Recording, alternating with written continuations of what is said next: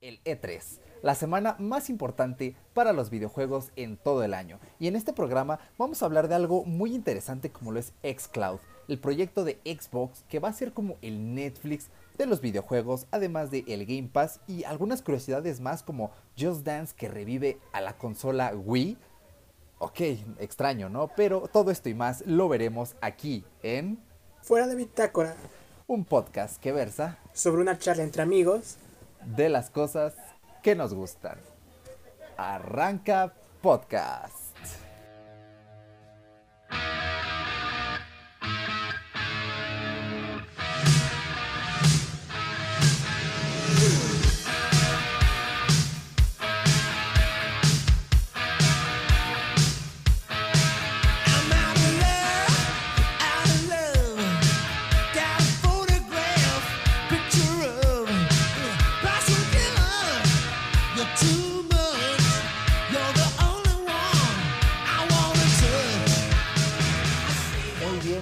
Aquí estamos una semana más. Gracias por acompañarnos en su podcast, en su show fuera de Bitácora. Y estoy muy emocionado porque hoy a Paco le cambió la voz, ¿no? ¿Qué onda Paco? ¿Cómo andamos? ¿Qué onda, Eric? ¿Cómo estás? Sí, sí, me cambió la bien. voz. Tu- tuve un accidente y me operaron. ¿Has visto esta película Bolt? Sí, sí, la he visto. Del perro que tiene poderes. Sí, sí, Ves sí. que al final, al final se retira la niña que es la actriz y ponen a otra, pero en la película de Bolt le dicen que lo operaron de la cara y de la voz. Sí, sí, sí, sí. Como para... Entonces a mí me pasó lo mismo, operaron de la cara y de la voz y por eso soy diferente. Chale, bueno, pues suele pasar. Esperamos que la audiencia no se haya acostumbrado a tu anterior voz, pero bueno, ya tendrán muchos más podcasts para acostumbrarse. ¿eh?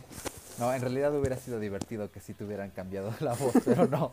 El día de hoy no estoy con Paco, estoy con Maldo, a quien ya he tenido en otros proyectos de podcast, pero pues no había estado aquí en fuera de Bitácora. Ya varias veces habíamos eh, grabado antes, ya habíamos estado eh, aquí en la movida, pero bueno, no habíamos tenido oportunidad de grabar con él, así que lo presento a mi querido Maldo. Cuéntanos cómo estás, cómo te sientes el día de hoy.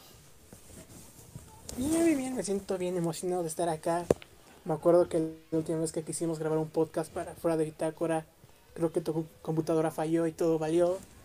Y pues ya, ya no se grabó nada esa vez. Sí, de Pero hecho. estoy muy emocionado de estar aquí. Y sí, sí, confío en que todo va a salir bien.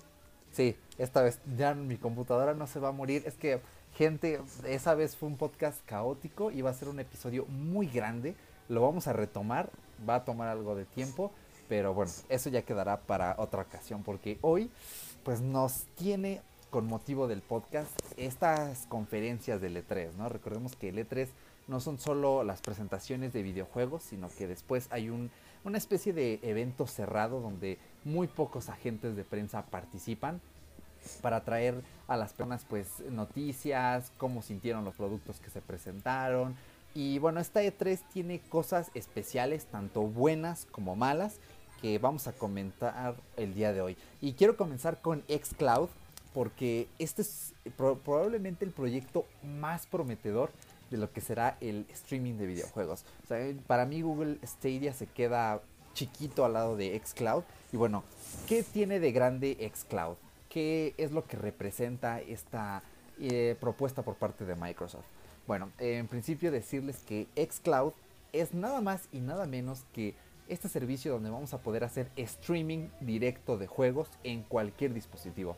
Ya no va a ser como el Game Pass que, ok, tenemos una lista enorme, podemos descargar el que sea, que si tienes un ancho de banda deplorable, pues la descarga va a tardar muchísimo. Eh, con xCloud esto ya no va a pasar, ya es cosa de únicamente darle play, se abre tu juego y listo, allí lo tienes. Y xCloud tiene la peculiaridad de que no solo va a ser para Xbox, como lo es ahorita el Game Pass, que también es para PC, sino que en xCloud hubieron pruebas en tabletas, ya sean Android, en iPad, en dispositivos también eh, con sistema operativo Android. Y bueno, por ejemplo, les vamos a dejar todas las fuentes en la descripción. La página de Cultura Geek ha definido este proyecto, estas primeras impresiones como algo positivo, con un buen eh, funcionamiento, sin mucha intermitencia, con buena fluidez, la sensación del control, todo perfecto. Y aunque no tienen información exacta, exacta, exacta, sí nos ofrecen detalles muy interesantes que, por ejemplo, a Maldo le podrían agradar, como que, eh, por ejemplo, los rumores indicarían que con 20 megas de descarga y un megabyte de subida sería suficiente. ¿No lo crees? Sí, sí, pero yo nada más junto como 500 kilobytes de subida. en este caso, ¿qué procede? Pues contratar un plan de ancho de banda más grande o cambiarte de compañía. Chale. Sí, ¿a, a cuál me cambio? Mm, yo creo que Total, Total Play tiene muy buena estabilidad. Sí. Ya te pagó Total Play, ¿verdad? Sí, están sponsoreando. Ya este te vendiste, podcast, ¿eh? ¿verdad? Sí, sí, sí. Eh, es para comprar nuevos equipos, nuevos micrófonos. Fuera de bitácora cuesta, creas o no, no solo tiempo. Ah, ¿eh? mira, ah, mira. Hay que- un vendido. Antes, antes, antes rifabas más, Eric. Ni modo, de capitalismo vive el hombre, desafortunadamente, en estos Mm, sí, tiempos sí, sí. modernos. Bueno, pero eh, incluso cultura geek, estoy seguro de que ellos también viven de capitalismo. Así que esto es Xcloud.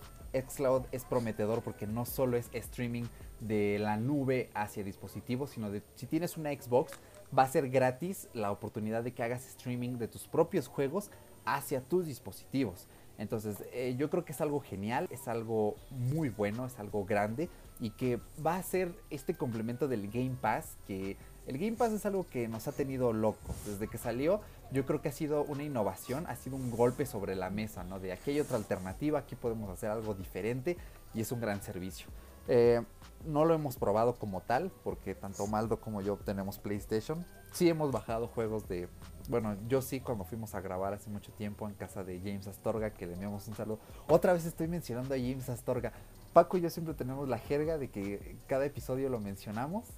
Y bueno, como Maldo es un, es, un escucha no tan asiduo afuera de Bitácora, yo creo que este podcast ni siquiera lo va a escuchar tampoco, porque ya lo conozco. No, Pero bueno, porque me da pena escuchar mi voz. Sí, de hecho, aparte es como ese meme, Sí, ¿no? sí, de sí. How I Met Your Mother, ¿no? De, es que los únicos que no lo han visto son los actores, porque ellos lo vivieron, ¿no? Entonces, lo Mm. mismo aquí, ¿no? Maldo es el único que no escuchó Los este únicos que no escuchan. Porque yo lo viví. Exactamente, entonces, tiene Porque yo sentido. soy fuera de bitácora. Sí, sí, sí, Ah, sí. Exactamente. Entonces, eh, bueno, en cuanto al Game Pass, pues ya vimos que dieron más detalles sobre la versión de PC, también el Game Pass Ultimate, que ahorita el de PC está en versión beta, de hecho por eso el precio es menor, está reducido, cuesta la mitad de lo que cuesta en consola. Y el Game Pass Ultimate creo que es una propuesta muy interesante, cuesta dos- 208 pesitos al mes, a comparación de los 139 de pura consola. Pero el Ultimate me parece una buena apuesta porque incluye el Game Pass de consola, el de computadora y aparte te incluye el Gold, ¿no? Entonces juegas en línea, te descargas el Fortnite, te descargas el FIFA, te descargas el Call of Duty, te descargas el Mortal Kombat y con eso ya tienes el paquete completo, ¿no? Que creo que sería el tipo de jugador al que iría más dirigido este Game Pass, ¿no? No sé cómo lo analices tú, querido Maldo. Mm, sí, sí, sí, sí. También sí, creo que el Game Pass es un servicio bastante bueno. Y también creo que me he enfocado sobre todo a esos jugadores casuales que no quieren gastar mil pesos en un solo juego. Y que con 200 pesitos a la semana, un poco más, al mes, un poquito más, pueden pues tener varios juegos que pueden, ahora sí que jugar, que pueden probar, sin tener que hacer un gasto demasiado grande. Y sobre todo con Xcloud, que parece que ya no necesitas un Xbox, lo puedes jugar en cualquier dispositivo. Creo que también aunque muchos dicen que es como algo más de verdaderos gamers, también creo que van para ese público más mainstream que tal vez no quiere gastar tanto, que nada más quiere probar y ya.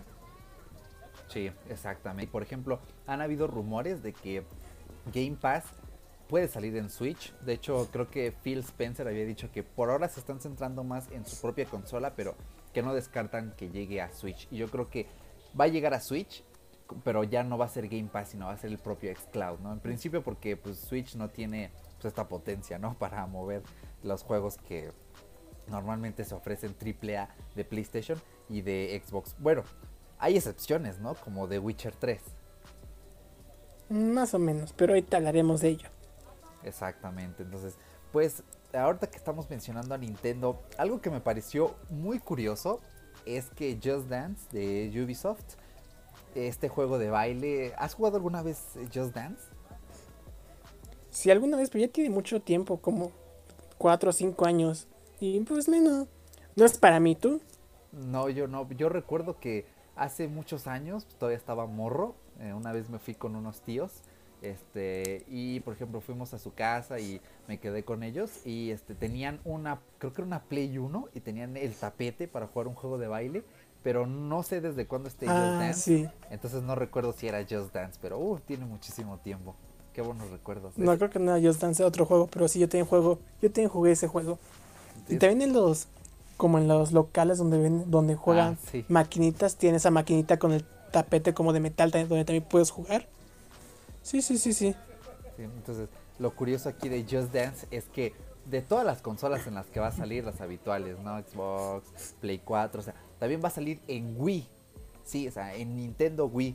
Esa consola que fue de la generación del Play 3, del Xbox 360, o sea, a- aquí yo lo vi y pensé en el meme de Soy leyenda de ¿qué demonios haces aquí, Fred? ¿No? O sea, el Wii ahí en la lista. Sí, fue así como de, oh, no, pero, pero está genial. Es aplicaron el FIFAzo, ¿no? Del Play 2, que... ¿cuál- ¿Te acuerdas cuál fue el último juego de FIFA para Play 2? Creo que fue, creo que fue el FIFA 14. El- Y ahorita vamos en el 20, o sea, hace como, hace 6 FIFAs, fue el último el FIFA en Play 2. Sí, hace 6, no, hace 8, no. Ah, no, sí, 2014. Mira, ya me fallan las matemáticas. 6 FIFAs, sí, sí, Perdón, sí. comunicación. Entonces, este, em, Sí, sí, sí. sí, es De- muy curioso. De hecho, yo pensé que. De hecho, pensé que lo de Wii era como broma. Porque vi como un meme en Facebook y dije, ¿qué es en serio? Hasta que ya busqué la noticia y sí estaba en Wii. Y es como de qué onda, o sea. Más en Wii que en Wii U, que es como más actual. Y es que, ¿qué, qué? Sí, es que- ¿Quién juega Wii? Exacto. Bueno, por ejemplo, Paco tiene su Wii. eh, conozco varias personas que tienen su Wii. Entonces, está, yo creo que el- los Wiimote funcionan todavía tan bien. Bueno, los de última generación, los que tienen este. Hay unos que tienen un hub adicional, pero ya interno, que no recuerdo cómo se llama. Entonces, debe funcionar tan bien que todavía es posible que te muevas acá chido y te detecte el movimiento, ¿no? Entonces, es, es muy curioso, ¿no? Ese- este efecto FIFA, ¿no? quién sabe cuántos Just Dance más vamos a ver que van a mantener con vida al Wii, así como a la pequeña Play 2 que Pero- hasta 2014. Pero lo que me pregunto es cómo van a distribuir los juegos. Porque ya en las tiendas grandes de juegos, Gamers o Game Planet, ya no hay juegos de Wii. Entonces, ¿habrá solo una sección dedicada para el, el Just Dance de Wii o cómo lo van a distribuir? Sí, buena pregunta, porque según yo, la store de Wii ya no funciona. Creo que ya la habían matado, como pronto le va a pasar a la de Play y a la de Xbox 360, ¿no? También pensé en que nada más que las tiendas tuvieran como pocas copias del juego. Porque tampoco creo que sea algo que se venda mucho, pero ya habrá que ver. Pues sí, de hecho, pero aún así es muy curioso. Y bueno, ya ahora sí vamos a abordar esta chicha con Nintendo, así que platícanos cómo va a estar The Witcher 3 en Wii. Bueno, primero hay que recordar cuándo salió The Witcher 3. Salió en 2015, en 2016, perdón, para Xbox One y PlayStation 4. Y si no me recuerdo, fue, fue uno de los primeros juegos de nueva generación, bueno, para la actual generación, que los críticos mencionaban que era el primer juego que en verdad se veía como nueva generación, que los gráficos habían tenido un gran salto respecto a la anterior generación. Y si te pones a pensar, no creerías que el Switch podría soportar este juego. Y obviamente sí tendrás ciertos cambios eh, gráficos, no será tan bien como en Xbox One o PlayStation 4, pero viendo los trailers tampoco se ve un downgrade tan, tan marcado. No se dio fecha de salida para este juego, solo se dijo que será en algún momento de 2019, y esta edición se llamará The Witcher 3 Ultimate Edition, que básicamente tendrá todo el contenido que ya se vendió, los dos DLCs, que es, mm, disculpa, que es el Hearts of Stone y Blood and Wine.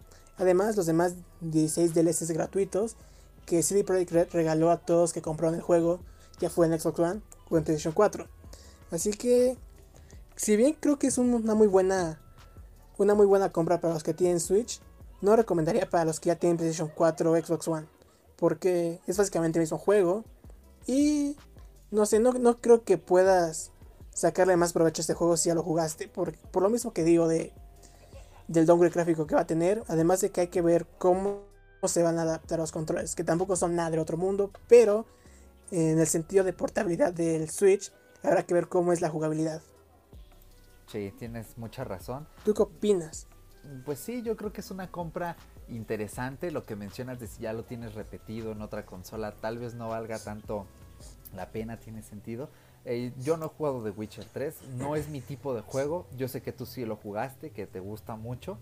Entonces, este, pues yo lo vería bien, sobre todo para los que tienen Switch, porque eh, Switch, pues es un caso muy especial, ¿no? Bueno, en Nintendo es siempre este caso especial que si PlayStation siempre decimos, ah, tiene muy buenos exclusivos, es que Nintendo es como el papá de los exclusivos, ¿no? Entonces, pues sí lo veo interesante que haya más propuestas AAA y sobre todo muy curioso que pues esta consola que tiene una potencia relativamente menor que sus competidoras, pues pueda mover el juego. No sé cómo lo habrán hecho. Yo creo que aparte de reducir texturas, debieron hacer una compresión increíble de los datos para que cupieran en ese solo cartucho.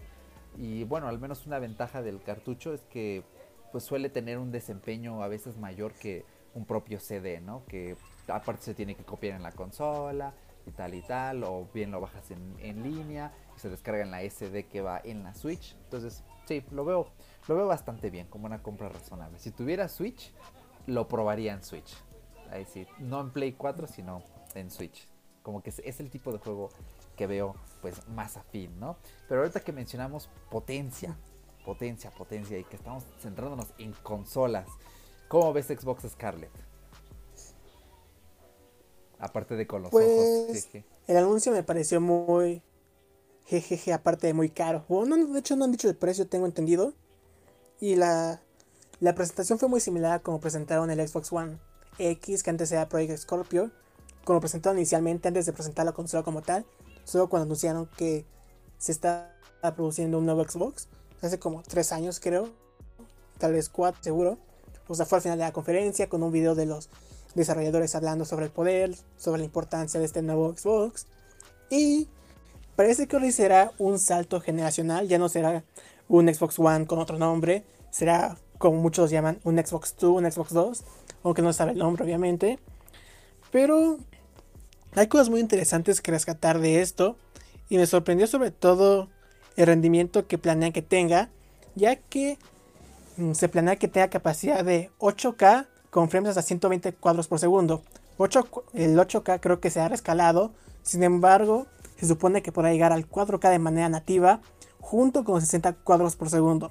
Lo cual para los jugadores que son más que están más inmersos en eso, sobre todo en los shooters o, juegos de acción y que son ya gamers más más hardcore por así decirlo, es algo que van a apreciar mucho, que ya no tendrás que comprar una computadora para para lograr para llegar a estas resoluciones, que si bien creo que la computadora es el mejor lugar para para jugar, es muy complicado armar una, sobre todo si no sabes nada. Entonces, sinceramente creo que este Xbox One, este nuevo Xbox, será enfocado sobre todo a esos hardcore gamers, hardcore gamers, gamers, y que los Xbox actuales como el Xbox One S y el X seguirán para los jugadores que ya son más casuales. Interesante segmentación propones, ¿eh? Algo que a mí me parece loable, eh, pues es est- esto de la potencia, ¿no? Aunque eso sí, yo tengo mis críticas y mis opiniones porque cuando presentaron tanto Play 4 Pro como Xbox One X, pues eh, fue así como de, ok, nadie pidió esto igual. Eh, fue igualito que cuando nos metieron el 4K, ¿no? En las pantallas de, oye, aquí está cuatro veces 1080, más detalles, pero pues es algo que nadie pidió, ¿no? A tal punto que hoy en día todavía los contenidos esenciales ni siquiera llegan a esa capacidad, ¿no? La televisión por cable ni siquiera llega a los propios, al propio 4K como tal, ¿no? Y es más, la televisión a veces es tan austera que ni- yo creo que a veces ni siquiera llega a 1080, ¿no? En sus transmisiones. Pero bueno, eso ya es Y sobre todo, sobre todo en el streaming, que si tienes un internet tercer- tercermundista como yo, muchas veces el transmitir en 4K ya es muy difícil. Si por ser 1080 luego no puedo, imagínate en 4K. Sí, sí, de hecho, prueba latente de ello es que se, se, se le corta, gente, se le corta la conversación a Maldo. Y, así que discúlpenos, pero ahí está la prueba empírica de que tiene razón, ¿eh? Entonces, eh, pues ya meto- meter todo esto del 8K, pues no sé, también es así como de, oye, nadie está pidiendo 8K, no importa, vamos a meterle ese 8K, a ver a quién lo compre, quién le guste. Entonces, bueno, Pues, o sobre todo pienso de, de parte, de- bueno, de ese lado, que es más para los gamers más, más expertos, porque sobre todo en PC se da como ese fenómeno de tratar de comprar las mejores piezas, de tratar de armar la mejor computadora para poder llegar a esas resoluciones, para poder llegar a más cuadros por segundo. Entonces, sí creo que si bien seguirán habiendo juegos intergeneracionales por mucho más tiempo que en generaciones pasadas, o sea, yo creo que el Xbox One X todavía tiene mínimo otros 6 años de vida fácilmente. Sí creo que este nuevo Xbox está enfocado para los gamers más, más clavados en esto de resolución. Y hay que destacar que se rumorea, se rumorea, porque PlayStation no estuvo en el E3, se rumorea que la próxima consola de PlayStation, que seguramente será PlayStation 5, tendrá una potencia parecida, pare- igual o por lo menos parecida. No creo que la, que la supere, pero si, pero si en realidad es esto, yo creo que veremos este fenómeno de que tanto para PlayStation como para Xbox habrán juegos interge- intergeneracionales por mucho, mucho tiempo. Entonces, no sé, no, no sé para dónde vaya esto. Sí, tiene sentido. No había pensado en lo de los juegos intergeneracionales porque, por ejemplo, algo de lo que yo siempre hago ejemplo es de, de Evil Within, ¿no? Que es de mis juegos favoritos. De hecho, creo que no lo había mencionado aquí en el podcast antes, no me acuerdo. Ah, no, creo que sí lo había mencionado hace dos programas. Bueno, se va a volver una jerga regular, ¿no? Fue un juego intergeneracional al que, digamos, el apartado gráfico sí se vio mermado, ¿no? Porque la PlayStation 3, el Xbox 360 no tenían esa potencia wow que sí se ve en el Play 4, ¿no? Tú lo has jugado en Play 4 y ¿cómo evalúas los gráficos de The Evil Within? Son bastante buenos, aunque no cambian mucho respecto a Play 3. O sea, se nota que sí, no quisieron variar mucho para que los que todavía tenían Play 3 cuando salió el primer juego no se sentían como menospreciados. Y así, no, o sea, en muchos juegos, ¿no? No solo es Devil Within, incluso en los FIFAs, en los primeros FIFAs que salieron para Play 4, tampoco había tanto cambio gráfico. Y de hecho, lo que hace la gente de EA para la antigua generación, porque bueno, el FIFA 19 creo que ya fue el último FIFA que salió para antigua generación, lo que hacían era hacer todavía más feos los gráficos. Si comparas, no sé, un FIFA 13 con el FIFA 19 de Play 3, pensarías que el 19 se debe ver mejor, pero no. El 19 parecía que se ve como PlayStation 2, sinceramente. Entonces, ta- también sí creo que es como, entre comillas, culpa de las nuevas consolas de que no, no puedan explotarlas más, pero también es cosa de los mismos desarrolladores. Entonces, no, no, no. Yo, yo estaría en un punto medio. Cierto. Sí, es que tiene sus connotaciones, ¿no? Sobre todo porque cuando salió esta generación vimos esa avalancha de, uh, remaster por aquí, uh, remaster por acá, wow, wow, wow, ¿quieres The Last of Us en Play 4? Aquí tienes The Last of Us en Play 4, ¿no? Entonces fue algo muy criticado. También esos juegos... Yo sí me- no quería el chile. Bueno, yo lo jugué en Play 3, entonces fue así como ah, ok. Lo compraría ahorita en físico de colección, pero creo que lo voy a comprar para Play 3 en lugar de para Play 4, ¿no? Pero bueno, de Last of Us voy a mencionar algo interesante al final de este podcast, así que quédense y no se despeguen todavía. Entonces, mm, no sé cómo va a estar esta generación, bueno, la que viene, sobre todo con Play. Creo que se va a repetir el mismo fenómeno porque PlayStation prácticamente ya nos lanzó todos sus pesos pesados, ¿no? O sea, ya, ya vamos a tener Death Stranding, The Last of Us Part 2 va a ser intergeneracional, queramos o no. Aquí la cosa es, ¿va a salir antes que Play 5 o va a salir después de Play 5? ¿Cómo ves tú? Yo, creo que va a ser antes de Play 5. Yo creo que va- que van a hacer lo mismo de sacarlo para Play 4. Cuando salga Play 5 van a sacar el remaster.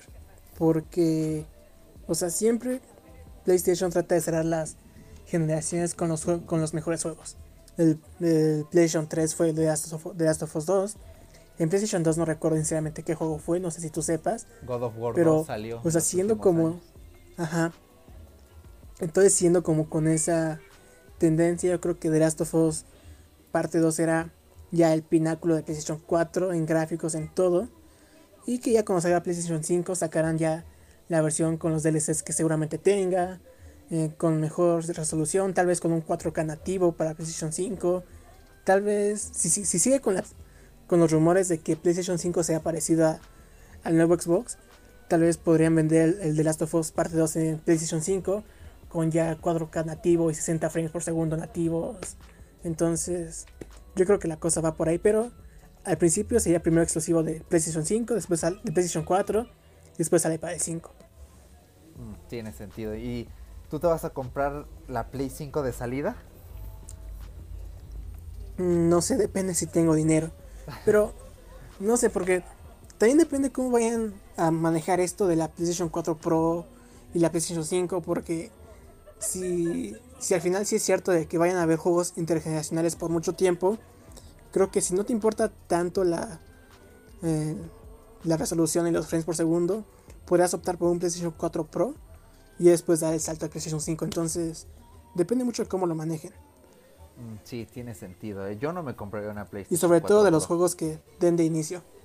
Mm, También, sí, esperemos que no apliquen otra vez el fenómeno este Killzone, ¿no? Shadowfall ahí que así todo el mundo hypeado, sí, Killzone, Kill-", y al final el juego pues, eh, pues era una mierda, ¿no? Bueno, no tanto, pero pues no. Eso, ese juego estaba chido. Tenía gráficas chidas. Es que desde Killzone, sí, las gráficas sí, pero la campaña no tanto porque desde Killzone 2 como que les dio un no sé qué, qué, qué sé yo a los desarrolladores y, y ya como que mataron ahí la historia, fue así de, oh, bueno, está bien.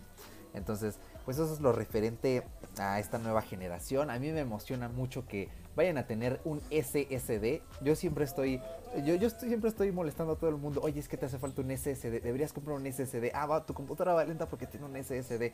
Y es que es cierto, ¿no? Y por ejemplo, yo a veces me siento así a filosofar. Mi querido Maldo también es buen filósofo y también hace lo mismo.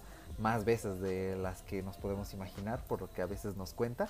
Y en mis filosofadas yo pienso, ¿cuándo se le irá a morir el disco duro a mi Play 3? ¿no? Es algo que me preocupa regularmente porque pues básicamente toda mi biblioteca de juegos del Play 3 está en el disco duro.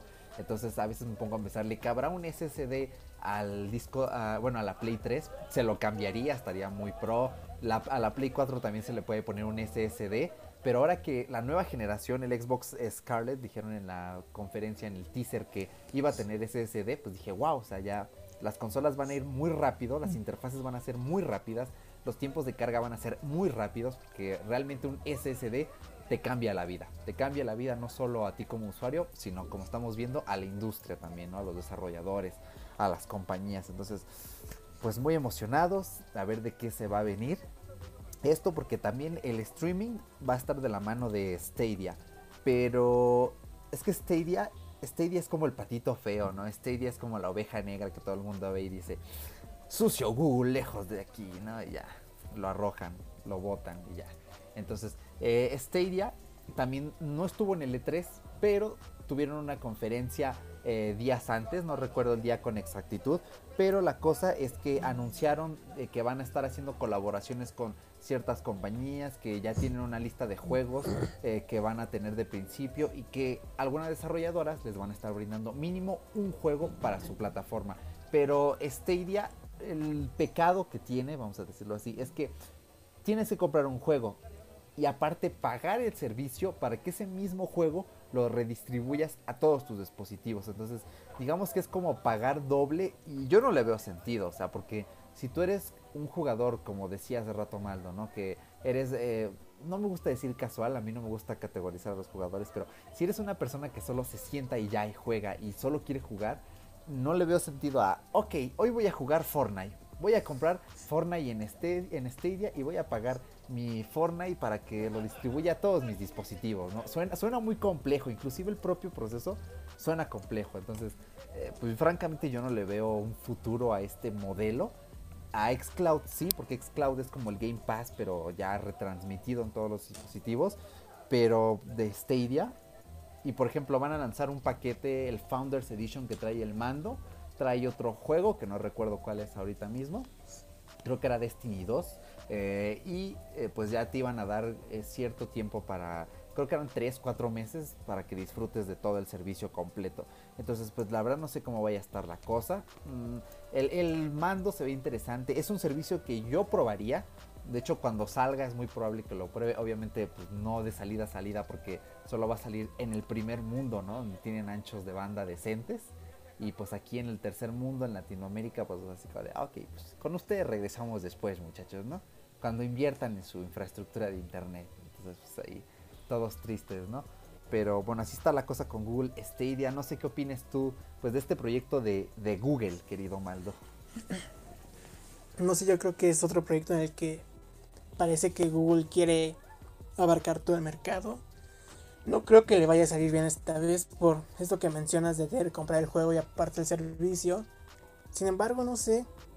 O sea, me atrevería a pensar de qué servicio es así porque digamos que Xbox tiene como el monopolio de eso.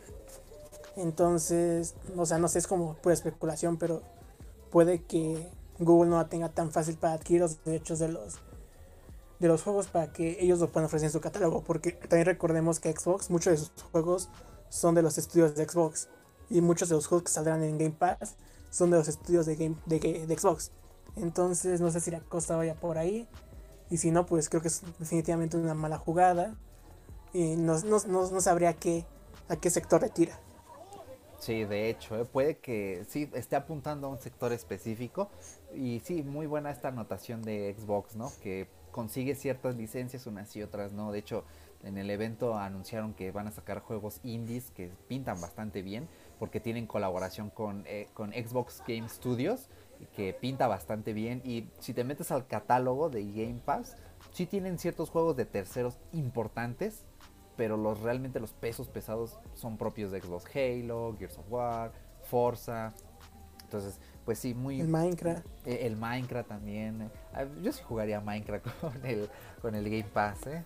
Sí me divierto. Me lo compré en el Play 4 y uff, eh, menudas diversiones. Gente, si no se han comprado el Minecraft, si nunca han probado el Minecraft, si creen que es para niños rata, no saben de lo que se están perdiendo. Yo pensaba lo mismo y el Minecraft me cambió, me cambió la vida, ¿eh? Me cambió muchas formas de jugar. Y ahorita estoy haciendo un, estoy, haciendo un rancho propiamente. No estoy haciendo ya una casa, estoy haciendo un rancho. Me encontré una llanura, una, hice una cascada, puse una mina atrás de la cascada, eh, voy a juntar animalitos, todo, todo así, bonito, eh, bonito. Entonces, pues sí, tiene, tiene sentido, ¿no? Y pasando a otros juegos que van a venir en el futuro, háblenos un poco de Cyberpunk 2077. Ok, Cyberpunk es un juego que ha causado mucha expectativa. Mm, Desde antes, bueno, recordemos que este juego es desarrollado por CD Projekt Red, el estudio que lanzó The Witcher 3. Sin embargo, este juego causa mucha expectativa desde que se anunció que fue antes de que saliera The Witcher 3. Según recuerdo, fue en 2013 cuando se anunció con un teaser muy, muy escueto que no decía básicamente nada, pero desde ahí causó mucho hype. Después ya salió The Witcher 3 y fue la maravilla e hizo que Cyberpunk tuviera mucho más hype porque obviamente si The Witcher 3 fue una obra maestra se espera que este juego sea lo mismo, incluso más. El año pasado mostraron una cinemática, según recuerdo no mostraron tanto gameplay y este año fue un poco más de lo mismo, mostraron cinemática, un poco de gameplay y como el pináculo de la presentación fue este John Wick que apareció, este Keanu, Keanu Reeves, no sé cómo se, Sí, cómo se, cómo se pronuncie. Keanu Reeves, Pero- creo. Pero el John Wick, el John Wick, el John Wick, apareció el John Wick.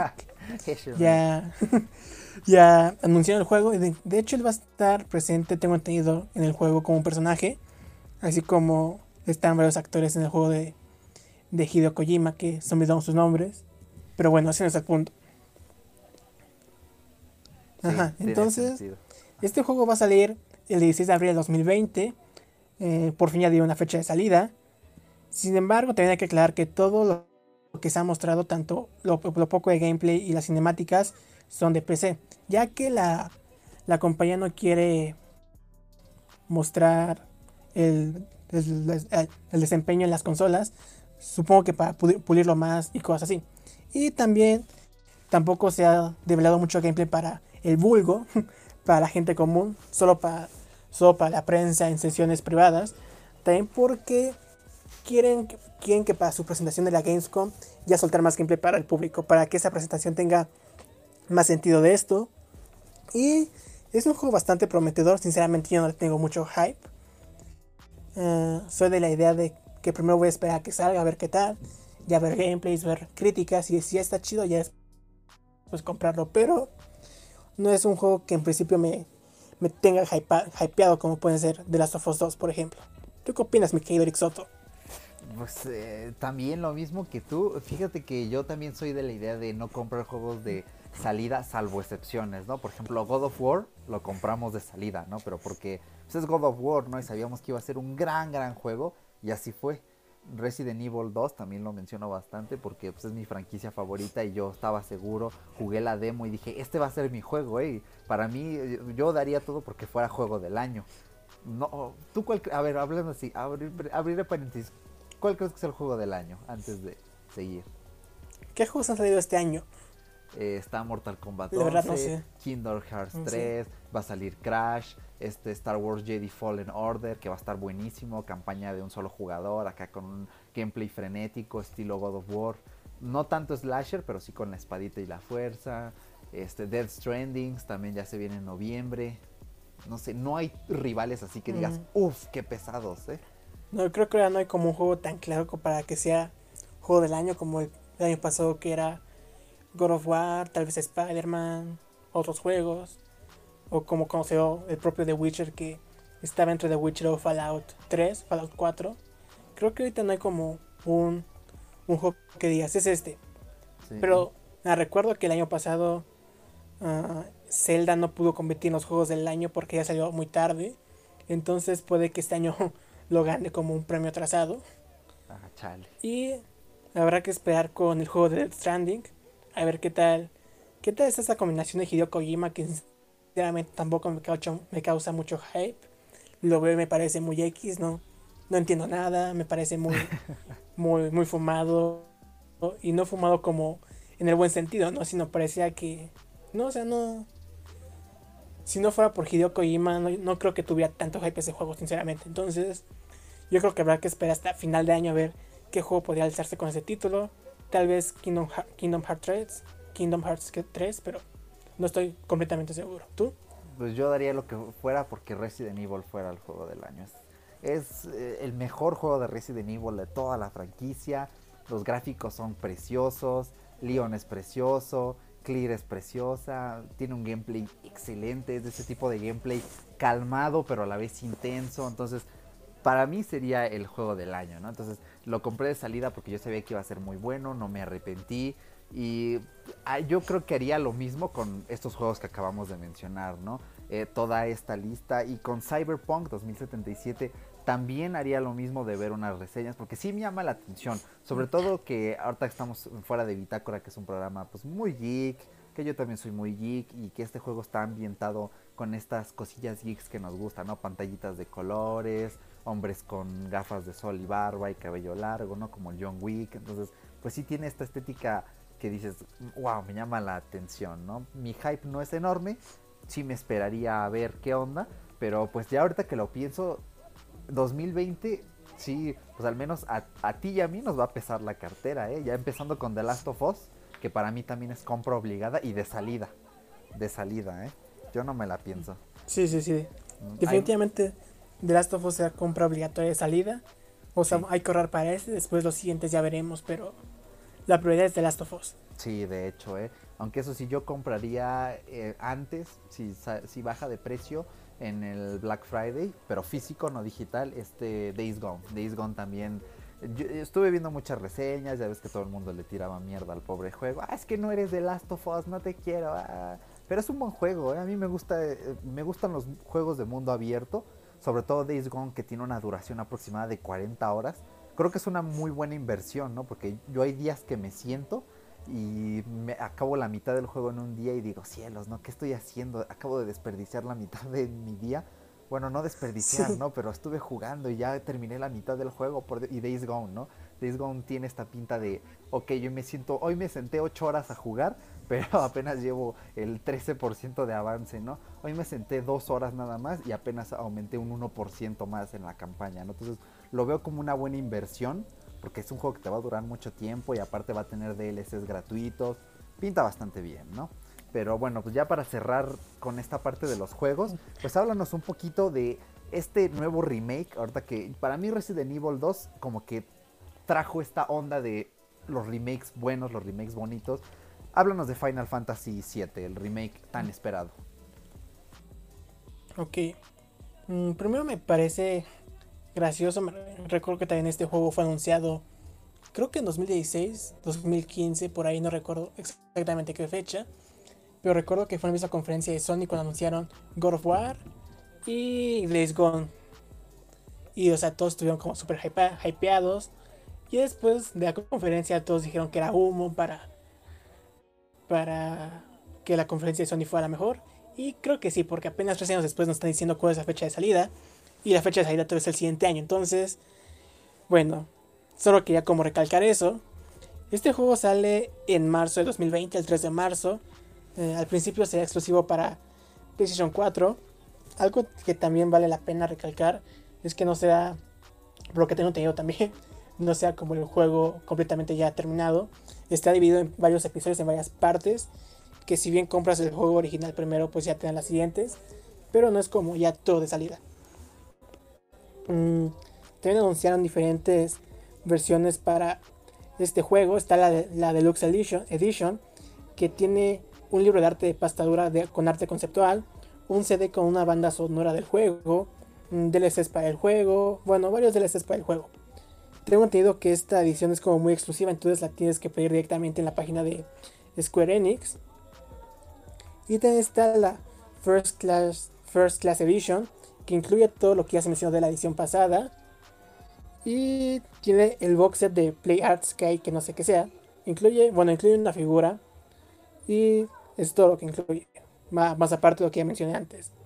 Y si bien es un juego que te ha causado mucho, mucho hype desde que se anunció, sobre todo por el misticismo que, que es Final Fantasy VII, que sinceramente yo no lo he jugado, jeje. Y, y no sé, sinceramente, que o puede salir todo bien con este juego, puede salir todo mal, no creo que haya un punto medio, ya que los fans están, están tan, tan hypeados por este juego, que creo que si tenemos un juego me normal, va a salir todo mal. Entonces, esto nada para Square Enix. Ojalá le vaya bien, sinceramente. Hay que que a un juego le vaya mal. Aunque, aunque no te guste tanto. Pero todavía hay que esperar hasta marzo de 2020. Y nada más que decir. ¿Tú qué opinas, Eric Soto? ¿Ya lo, has jugado? ¿Le tienes ganas a este juego?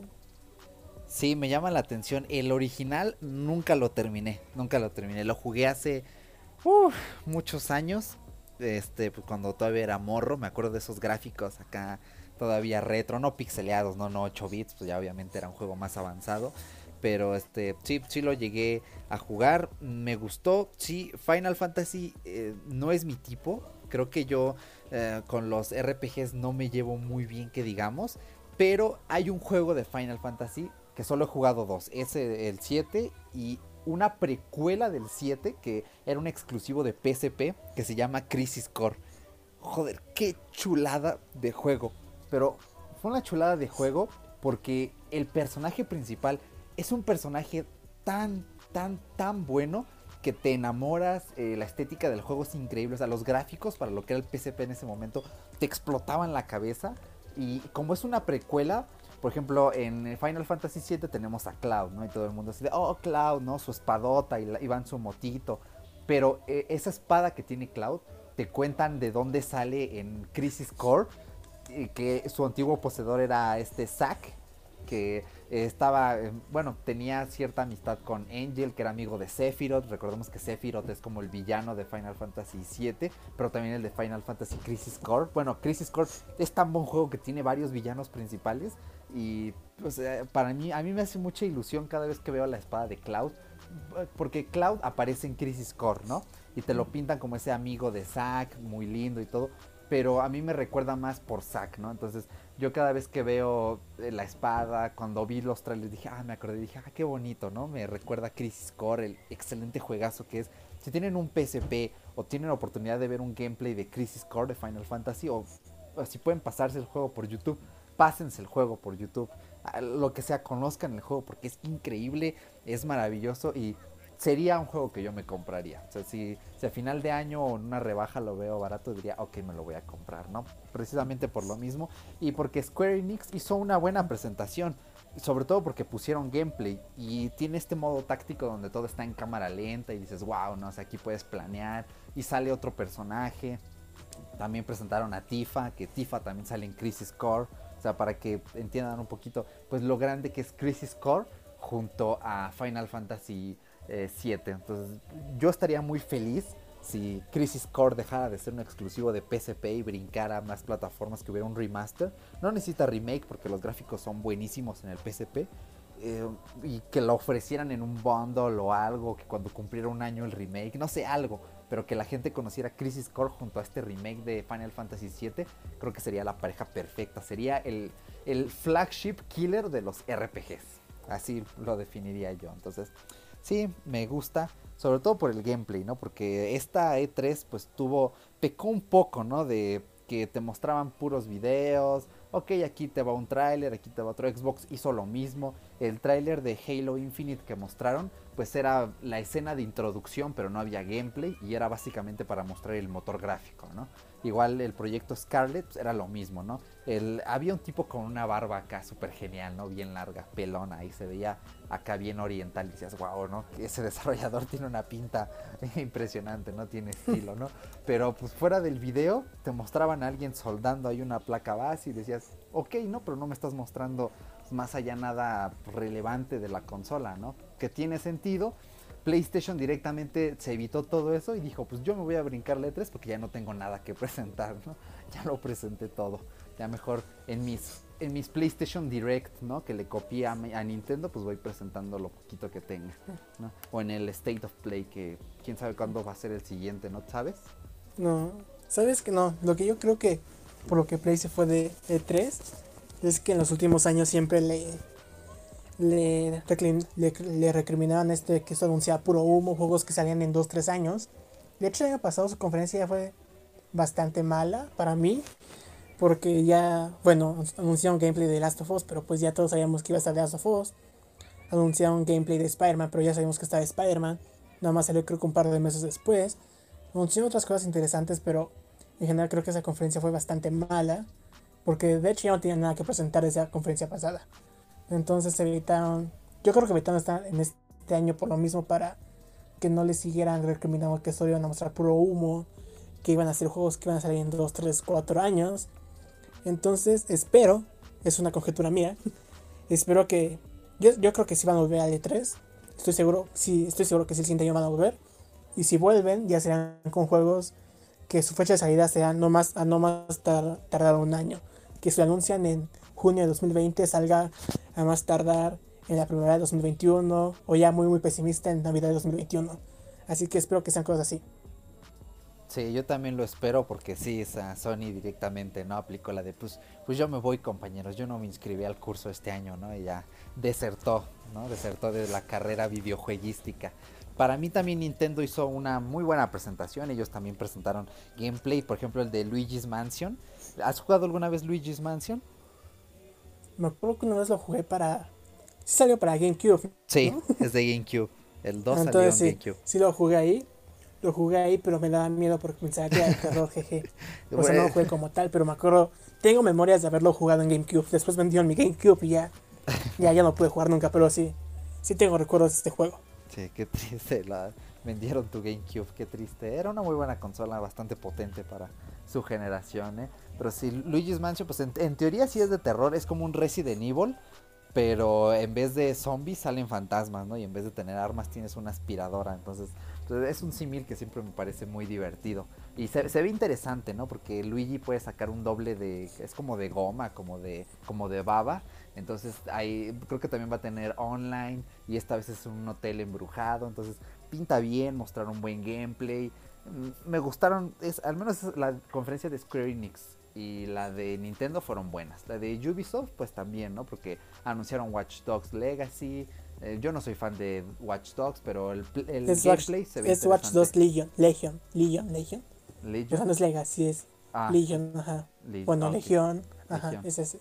Eso, mira, gracias por la corrección, porque si no ando mal informando. Sí, sí, sí, sí. Entonces se, se ve interesante, ¿no? Porque sobre todo controlas a otras personas y si matan a uno ya no vuelve a revivir. Entonces como que es un ejército más realista.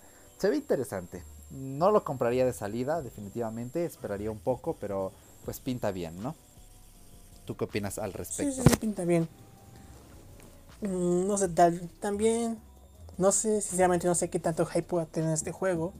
Yo creo que le sigue pesando a Ubisoft ese pésimo juego que fue Watch Dogs 1. Yo lo jugué, lo compré, pensando que sea un juego de hackers súper fantástico. Y no, o sea, estaba interesante, no era nada del otro mundo.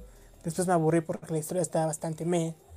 Después el 2 ya no lo jugué, aunque creo, entendido, tengo entendido que sí mejoró, pero tampoco fue como de wow, la gran cosa.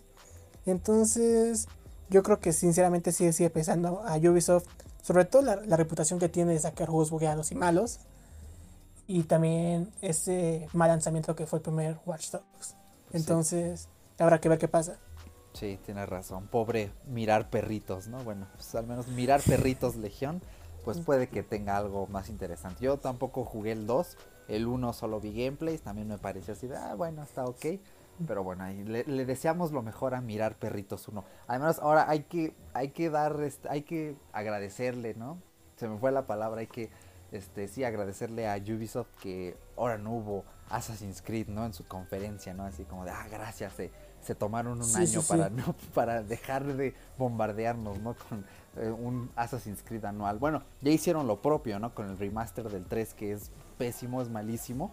Este, el remaster, no el juego original. El juego original es, es bastante bueno, ¿no? Ah, Pero sí, bueno. sí, sí, el juego original es bastante bueno. Sí, sí, sí. porque ¿qué- Ya, qué ya me estaba asustando, ya te iba a pegar. Sí, Sí, no, sí, no. sí, sí, sí. No, Era el- mi juego favorito antes.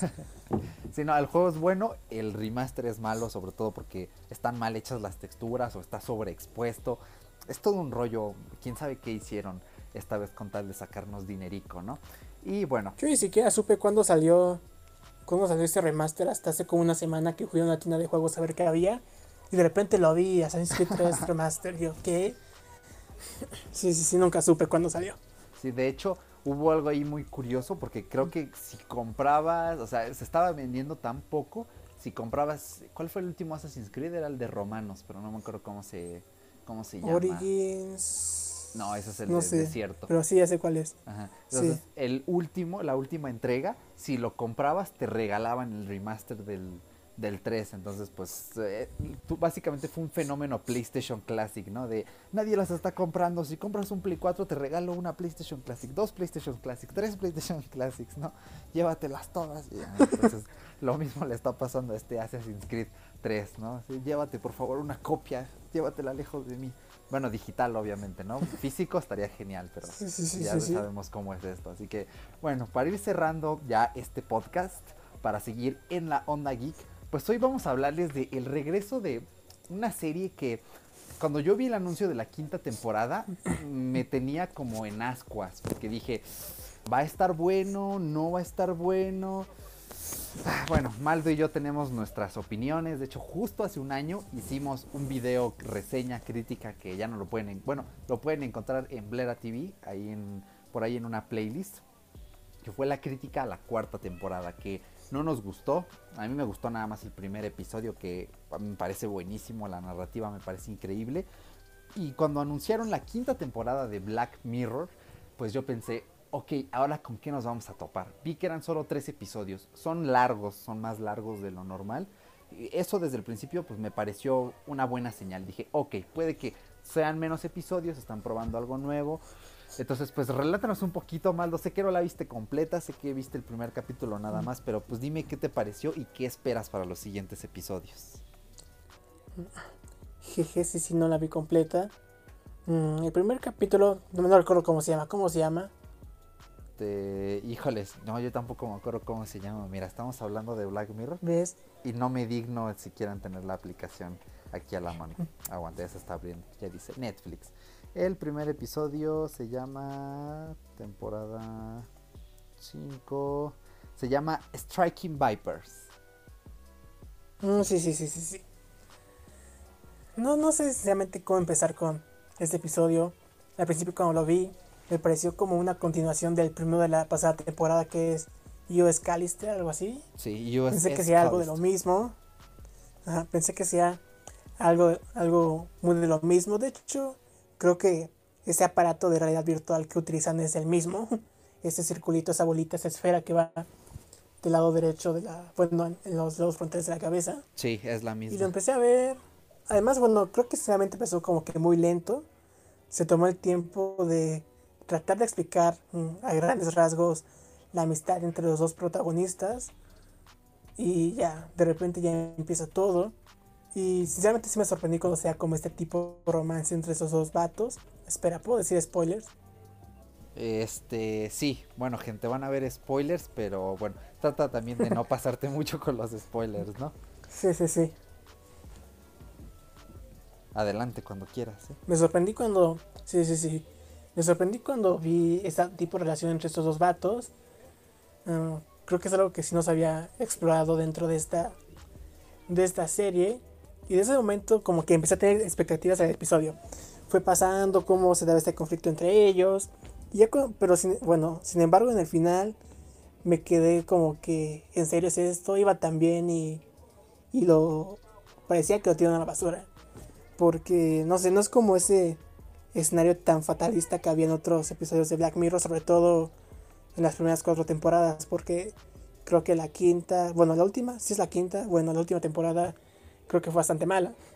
Entonces ya, ya no parecía que había este escenario tan fatalista. Entonces siento que perdió un poco de esencia de Black Mirror, sobre todo yendo hacia el final. Como que quisieron cambiar todo. Creo que iban bien para tener un, un muy, buen, un muy buen episodio de la serie. Y siempre se quedó como en el medio. Tampoco es malo, porque de hecho es muy bueno el episodio hasta, hasta el final. El final creo que ya lo destruye completamente. Lo dejo en un punto medio de esta serie. También creo que fue un problema. Sobre todo el final creo que fue un problema porque no, no desarrollaron completamente a la esposa de el protagonista. Discúlpame que no me sepa el nombre, siempre se me olvidan los nombres de los personajes. Pero no desarrollaron como tal a la esposa del protagonista. Solo fue como de, ah, si este vato ya no me toca, así me gusta otro vato y ya, pero no fue como más allá para desarrollar a su personaje y para que en verdad ese final estuviera como bien justificado, para que te entendieras la justificación de la esposa para llegar a ese acuerdo con, con su marido. Entonces, creo que es un buen episodio, pero a secas. Mm, Sí, ti- tienes razón.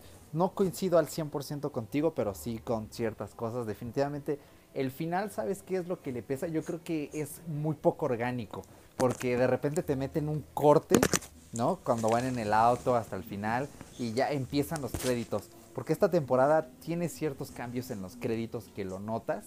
A mí me pareció muy bueno cómo lo manejaron porque es el crédito y dices, ok, ya acabó, pero te meten después como una escena post créditos, pero luego te meten una escena post post créditos y luego te meten otra post post post créditos. Entonces, esto me gustó, pero tienes razón en que fue muy poco orgánico y sobre todo porque de repente pues sí va todo a su ritmo, va natural, va bien. La narrativa a mí me gustó muchísimo, o sea, yo cuando lo empecé a ver dije, ok, pinta pinta bien, no pinta regular. Y después a medida que iba avanzando esta narrativa dije, wow, wow, wow, no, y empezó a explotar la cabeza y este dispositivo de realidad virtual que utilizan ya se ha visto antes, está desde la primera temporada, es el último episodio de la primera y luego sale otra vez en la tercera temporada, pero sale, es el episodio 2, el de partida, pero sale, mm, digamos que como un prototipo, ¿no? De este producto. Y luego lo vemos en USS Callister, que es, es de mis episodios favoritos, probablemente sea mi favorito ya de toda la serie. Y vemos, ¿no? Cómo es este dispositivo, qué onda con él. Y a mí me gustó, pues, el capítulo, pero sí, el final le pesa. Y pues ya después de que vi toda la temporada, que como dije son tres episodios, a mí me parece que Black Mirror está intentando cambiar, está intentando cambiar estos conceptos que maneja. Y me pareció una buena temporada, ¿eh? Bueno, cuando menos mejor que la 4, sí. Mil veces mejor que la 4, porque la 4 fue decepcionante. Los únicos dos episodios rescatables son USS Callister y este Black Museum. Que de hecho es bueno, ¿no? Es como un recopilatorio de hasta aquí hemos llegado, ¿no? Aunque esta temporada sea una mierda, diviértete con el último episodio. Entonces, pues eso me parece pues, el punto de vista de esta cuarta temporada. Pero la quinta, el segundo episodio, tiene una narrativa muy interesante, pero al final también se vuelve predecible, ¿no? Sobre todo porque ya al final como te queda un sabor de boca de, "Mm, ¿en serio era esto? Pero bueno, al menos fue una oportunidad que no mal aprovecharon del todo. Y el último episodio era el que menos yo le tenía interés y creo que fue al final el que más me gustó. Y la narrativa es muy buena, digamos esta premisa es bastante buena, es difícil, bueno al principio lo puedes intuir, pero después dices, ok, de esto no va a ir el episodio, luego da un giro y dices, wow, ¿no? Entonces es un cambio total, pero quizá lo único que podríamos achacarle a Black Mirror es que quizá sí pierde un poco esta esencia fatalista, en que tal vez se ha centrado mucho en decirnos, oye, esto es lo malo que va a pasar porque usamos mucho la tecnología, ¿no? Quizá en lugar de ofrecernos historias pues, un poco más fumadas, ¿no? Que En sí Black Mirror es eso, es una antología de cosas muy fumadas, no tanto como un Love, Death and Robots, pero pues sí con un estilo más humano, ¿no? Un poquito más realista. Realista dentro de los límites pues de la serie, ¿no? Como tenemos entendido. Así que Maldo, te recomiendo que la termines de ver. Y audiencia, pues Black Mirror, quinta temporada. Si no la han visto, véanla. Y si no han visto ninguna antes, yo les recomiendo que vean el primer episodio de la cuarta temporada y directamente se brincan a las 5. Ni se molesten en terminar de ver la cuarta temporada porque pues, es bastante floja. Y si pueden ver todas las anteriores en caso de no haberlas visto, pues adelante. Así que pues vamos a cerrar este episodio ya nada más con nuestras habituales recomendaciones. ¿no? Así que Maldo, ¿nos preparaste alguna recomendación para este episodio? Sí, sí, sí, sí, sí, sí. Es una película que se llama Cuestión de Tiempo. Mm, Bueno, se llama Cuestión de Tiempo. Ah, es una comedia, bueno, es una película que empieza como una comedia romántica, que parecía como una comedia romántica como cualquier, ot- como cualquier otra, sabes, chico conoce chica. Sin embargo, tratando de no meterme tanto en spoilers, pero para mostrar un poco de la trama, se trata sobre que el protagonista puede viajar en el tiempo hacia el pasado. Entonces utiliza este poder que tiene para tratar de conseguir novia. Ya conoce el amor de su vida y de, y de ahí se desprenden otras situaciones. Que pasa a ser una comedia romántica a pasar a ser como una película que te da como muchos mensajes buenos de... Bueno, muchos mensajes buenos. No quiero como spoilarles también eso. Entonces, véanla. Es sí una comedia romántica, pero tienes como una historia que te deja buenas sensaciones, buenos... Buenas... ¿Cómo se dice? Bueno, sí, buenas. Buenas lecciones, por así decirlo. Entonces, sí, es 100% recomendada. Es mi película favorita. Entonces, véanla, véanla. Yo creo que sí les va a gustar a todos, sobre todo a la gente que, que ama estas películas románticas. Porque, como les digo, es algo. Para mí, creo que es algo completamente diferente en las películas románticas. Sobre todo de comedia. Pues, Lo, lo que lo hace especial, pues es que es tu película favorita, ¿no? Entonces, pues sí, lo recomiendas aquí y es como Sí, de, sí, sí. ah, entonces sí, porque de hecho ni Paco ni yo hemos tenido así como recomendaciones de nuestras cosas favoritas. De hecho, lo estamos guardando para después, pero pues muchas gracias, Mando, por compartirnos esta, este pedazo de ti, esta pieza de ti aquí en este episodio. Y bueno, ya para finalizar, yo les doy mis recomendaciones.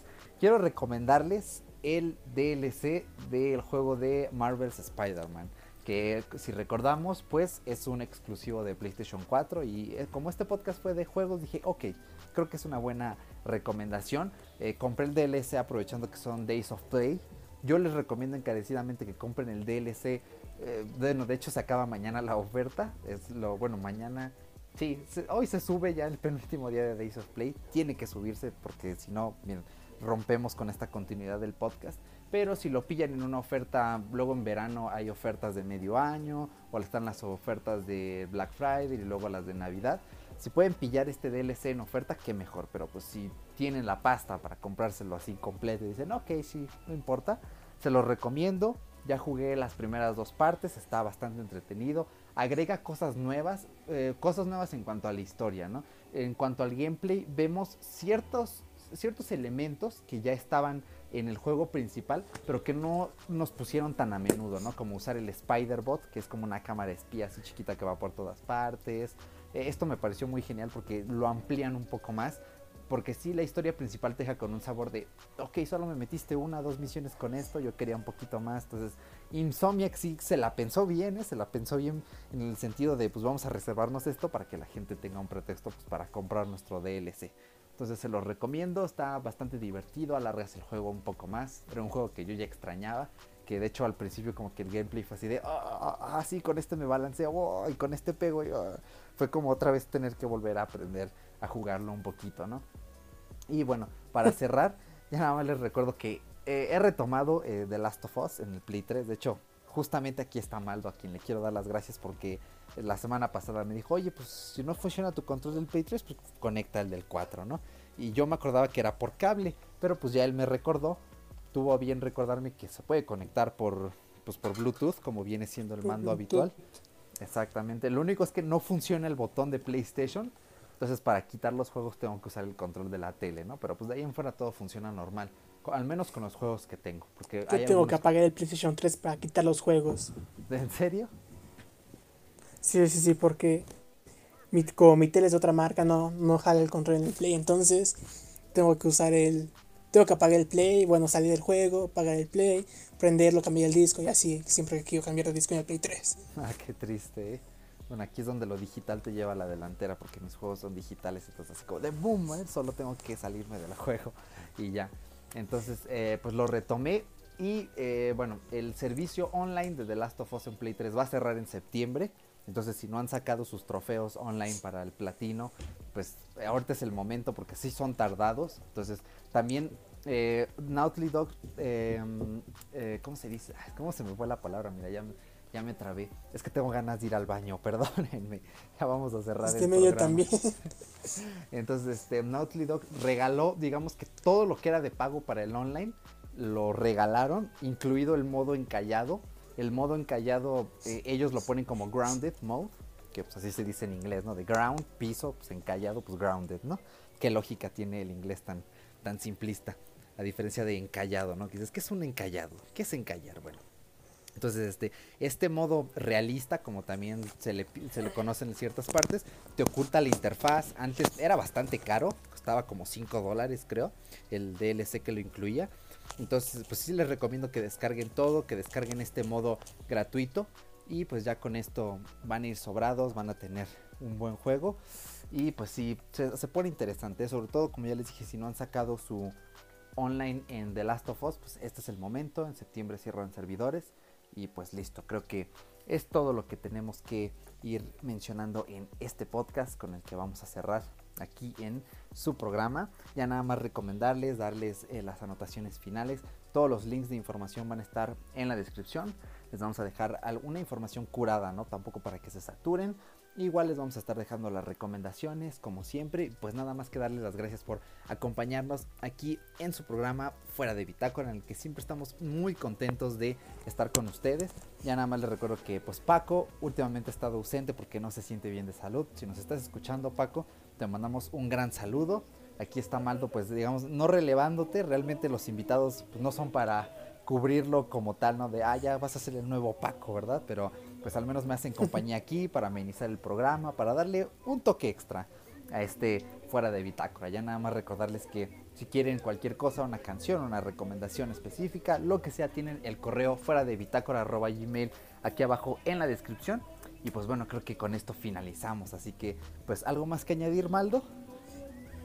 No, no, muchas gracias. Deja- gracias por, por dejarme estar aquí en tu podcast. Ya tenía ganas de estar acá. Hay, hay que grabar luego otra vez. Sí, sí, está, está muy padre esto. Jalo, jalo, jalo. Sí, a mí me encantan los podcasts porque es un mundo, pues no sé, completamente diferente a los videos, más orgánico. Así que, pues gracias a ti por estar aquí. Yo sé que sí, también ya, ya querías estar aquí. Y pues bueno, creo que ya sería todo lo que tendríamos que agregar aquí en su programa semanal. Ahora sí, fuera de Bitácora. Chao, chao, gente. Chao, chao. Diles 50 mil adiós. pesos. Diles adiós. Y mis 50 mil pesos. Eh, los 50 mil pesos incluyen el adiós. Ah, ya me pagas. No, primero di adiós y ahorita ya Digo hago- adiós. Sí, pero primero digo adiós y después me pagas. Ajá, te los mando por Spay. Ya tengo aquí el dedo en, el, en la aplicación Ah. del banco. Ah, ok, ok, está bien. Adiós, gente. Sigan, sigan escuchando este podcast y ya. Pásenla bonito, ojalá lo disfruten. Lo hayan disfrutado más bien porque ya lo escucharon si llegaron a esta parte. Y disfruten los siguientes. Sí, sí, sí, ustedes manténganse aquí al tanto. Este, este muchacho es bastante bueno. Ya es todo. Muchas gracias por escuchar. Fuera de bitácora. Es que me gusta decir así, fuera de bitácora dramático, no sé. de bitácora. Este me. Ahora como el. DC de ciencia, ¿no? Ándale. Empecemos. Aquí. Fuera de bitácora.